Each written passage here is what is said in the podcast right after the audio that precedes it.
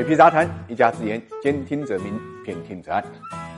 谁的赌性更强？近年来呢，炒股不如买基金的观念在深入人心，基民的数量呢也在不断上升。到二零二零年底呢，场外投资者总量是六亿七千一百零二点九万，那么其中自然人的是六千九百七十一万，场内的投资者总量是两千五百二十四点二万，其中自然人投资数呢是两千五百一十五点七万。一月七号啊，中国基金业协会公布了全国公募基金市场投资者状况的调查报告，给我们描绘。了公募基金投资者的画像。从年龄结构上来看，三十到四十五岁的个人投资者占比是最大的，达到了百分之三十八点八。那么三十岁以下和四十五岁到六十岁的人群占比呢，分别是二十七点七和二十五点八。对比二零一九年的数据可以看到，九零后的投资者占比呢在下降，七零八零后占比在上升。从性别上来看，个人投资者中间呢，男性占五十四点一，女性呢是四十五点九，跟往年相比呢是相对稳定的。从区域上来看，广东。北北京、上海占比多在百分之九以上，三地投资者占比呢总计呢达到三十五点四，占全国投资者三分之一。从接受调查的自然人投资的收入来看，五十万是个分水岭。二零二零年度呢，个人税后收入在五十万以下的占比达到九十一点六，五十万以上的呢只有八点四。报告显示啊，个人投资公募基金的主要资金来源呢，百分之七十六点三和七十四点五的投资者是从存款和新增收入转入，从银行理财产品转入以及从股票转。入的为少数，占比是三十七点六、三十五点八，可见很多人已经把基金呢作为一种理财。从公募基金投资品种来看，投资者更倾向于投资股票型和混合型基金，有七十四点一的个人投资者呢选择呢股票型的基金，五十四点八的选择呢混合型基金。调查数据也显示，单只公募基金持有期为一到三年的个人投资者占比最大，是三十四点九，平均持有时间为三到五年和五年以上的个人投资者占比分别是十一点五和九点六。和二零一九年相比呢，投资者是越来越有耐心了。此外，风险承受能力呢与学历也有很大的关系。数据就显示，中专、高中、初中以下的学历的投资者倾向于呢保全本金，收益率低也没有事情。专科学历的呢追求一定的收益，可以承担一定的风险。本科和硕士的追求高收益，可以承担呢较大风险。而随着风险的加大，投资者比例也在不断上升。博士学历的更偏好高风险类型，追求呢资产大幅增长，愿意承担呢很大的风险比例呢。是非常的突出的，在对待收益与风险的关系上，男女有别。男性投资者愿意承担的更大的投资风险，而且愿意承担的风险呢，随着年龄的增长而增加。数据也显示，大家在对待基金亏损的时候，亏损在百分之十以下，表现明显焦虑的只有百分之七点九；亏损超过百分之十的焦虑者呢，就比例上升到了六十九点二。这与二零一九年的数据呢，基本上一致的。可见，亏损百分之十是投资者心中的一条红线。最后，水平还是要提醒大家一句：投资有风险，大家一定。要谨慎。